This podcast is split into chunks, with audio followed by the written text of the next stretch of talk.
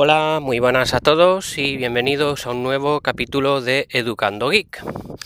Bien, eh, eh, en esta ocasión os quiero mm, comentar, hablar un poquito sobre eh, un apañito que le he hecho a un MacBook de mediados del 2007.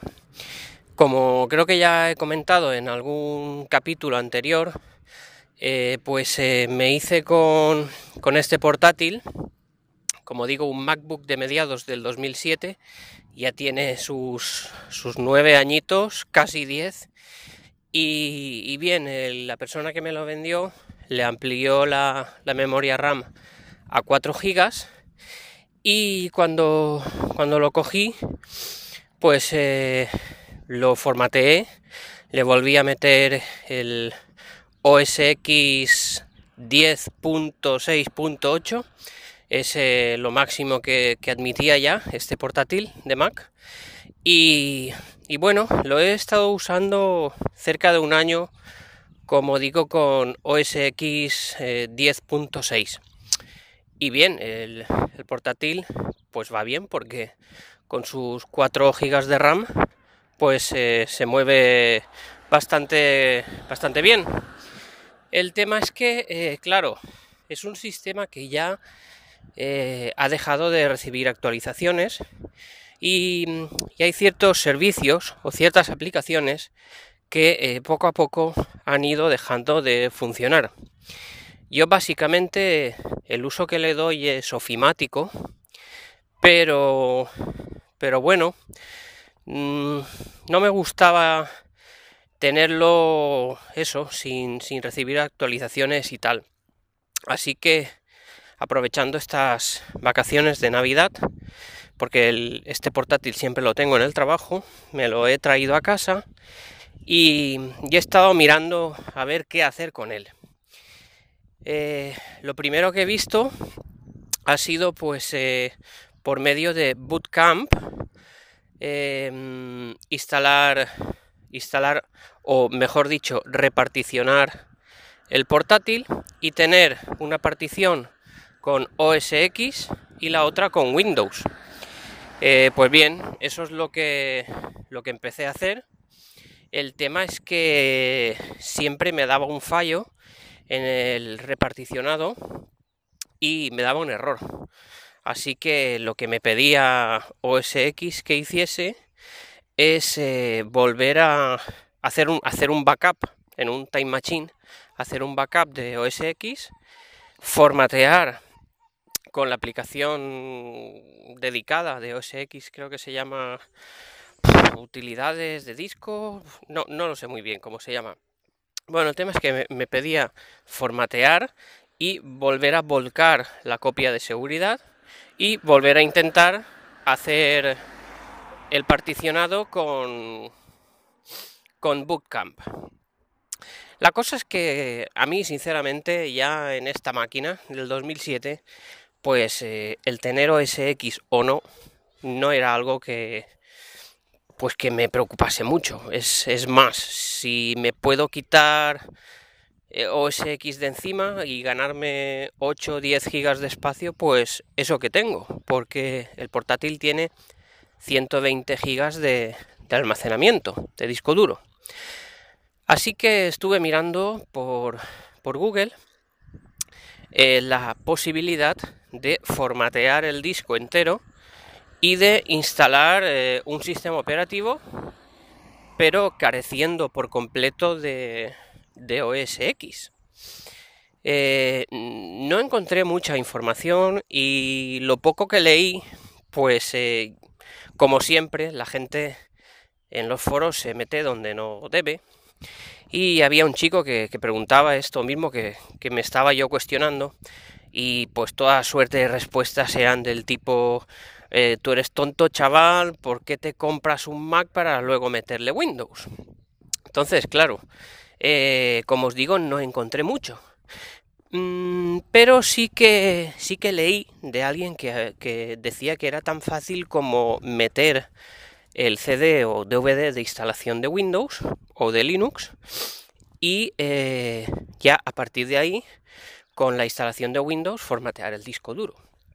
Así que como no tenía nada que perder, eso es lo que hice. Mm, me descargué Windows 7, que es el sistema, el, Windows más actual, digamos, que se puede meter eh, en esta máquina. Eh, grabé el DVD, grabé la ISO en un DVD y se la metí al, lector de, de, CDs del Mac. Se le, metí el, DVD con la ISO y lo arranqué. Para, para que el Mac arranque eh, desde esta ISO de CD o DVD, lo que hay que hacer es que al presionar Power, dejar la tecla C apretada y eh, ya automáticamente nos va a arrancar desde el DVD, como digo. Es la opción más, eh, más recomendable, ya que para conseguir que, que, el Mac arranque, por ejemplo, desde una unidad USB, pues había que hacer más historias, ¿no? Así que eché mano de, un DVD regrabable que tenía por casa, que me ha venido de lujo, la verdad. Porque la verdad es que DVDs o CDs grabables hace un montón que no, que no uso ninguno. Pero me vino, me vino de lujo tener este DVD regrabable para poder hacer esto. Y nada, eh, le metí el DVD, arrancó y desde, desde el entorno ya de la instalación de Windows formateé el disco por completo, borré, borré toda partición y creé una nueva. Eh, Windows tardó un poquito en instalarse, pero nada, mm, cuando se instaló, pues eh, funcionaba perfectamente.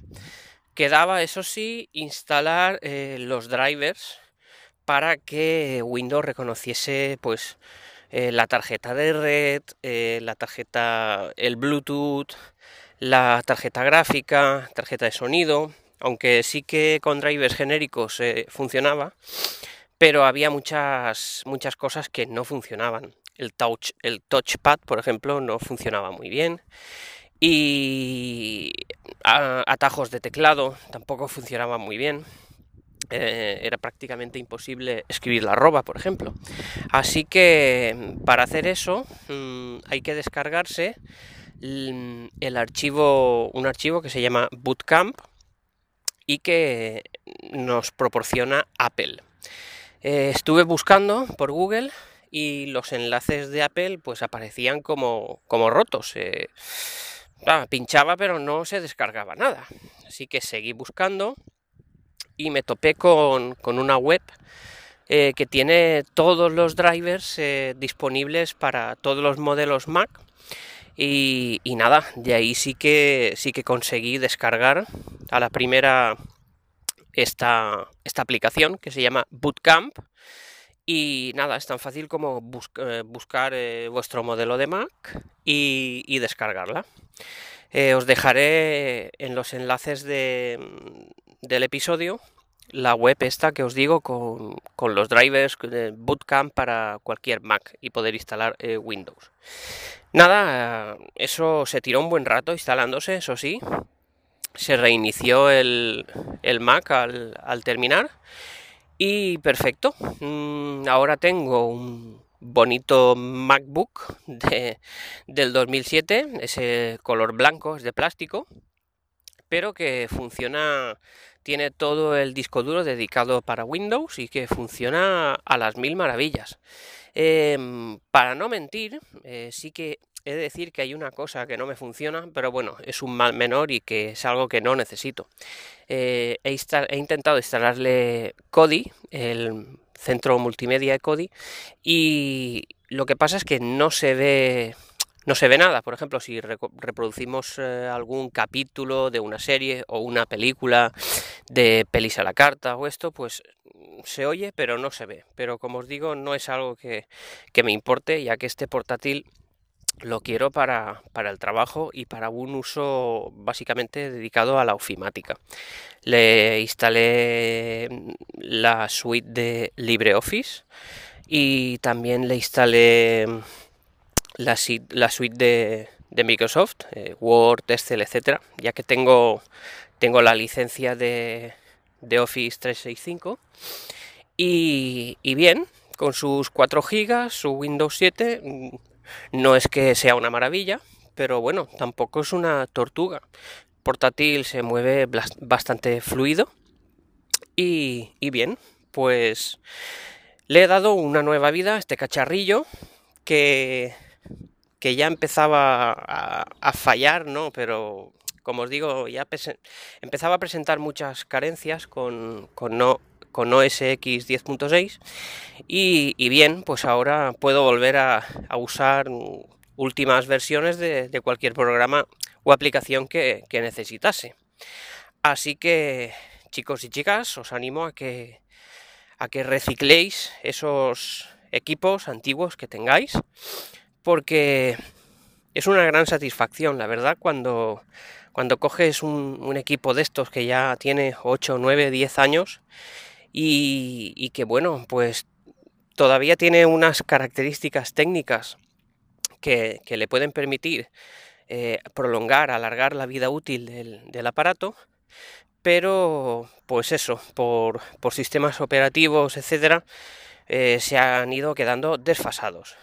Eh, la verdad es que Linux hubiese sido una muy buena opción, pero ya requería de, de otras historias, ¿no? Porque eh, al instalar Linux, por lo visto, el arranque del MacBook mmm, no nos va, no va a dejar eh, instalar el group de arranque y hay que hacer alguna pequeña historia por medio de terminal.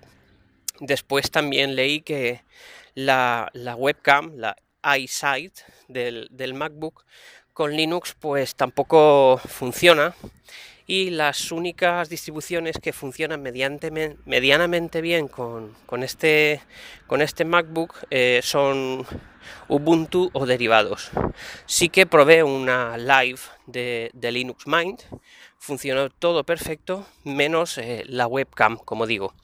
Así que para no complicarme y como ya tenía todo limpito y bien instalado con Windows 7, pues así se ha quedado y, y nada, pues a disfrutar unos añitos más si puedo de, este, de este portátil que estéticamente me gusta mucho, tiene muy buen tacto el teclado y para, para el trabajo que le requiero me basta y me sobra. Y nada, eh, eso ha sido todo por hoy. Eh, ya sabéis, los métodos de contacto, eh, soy arroba jgorillo en las redes sociales y el email es educandogeek arroba gmail.com. Pues nada, eso. Eh, muchas gracias a todos por haberme escuchado y nos escuchamos en un próximo capítulo. Chao, chao.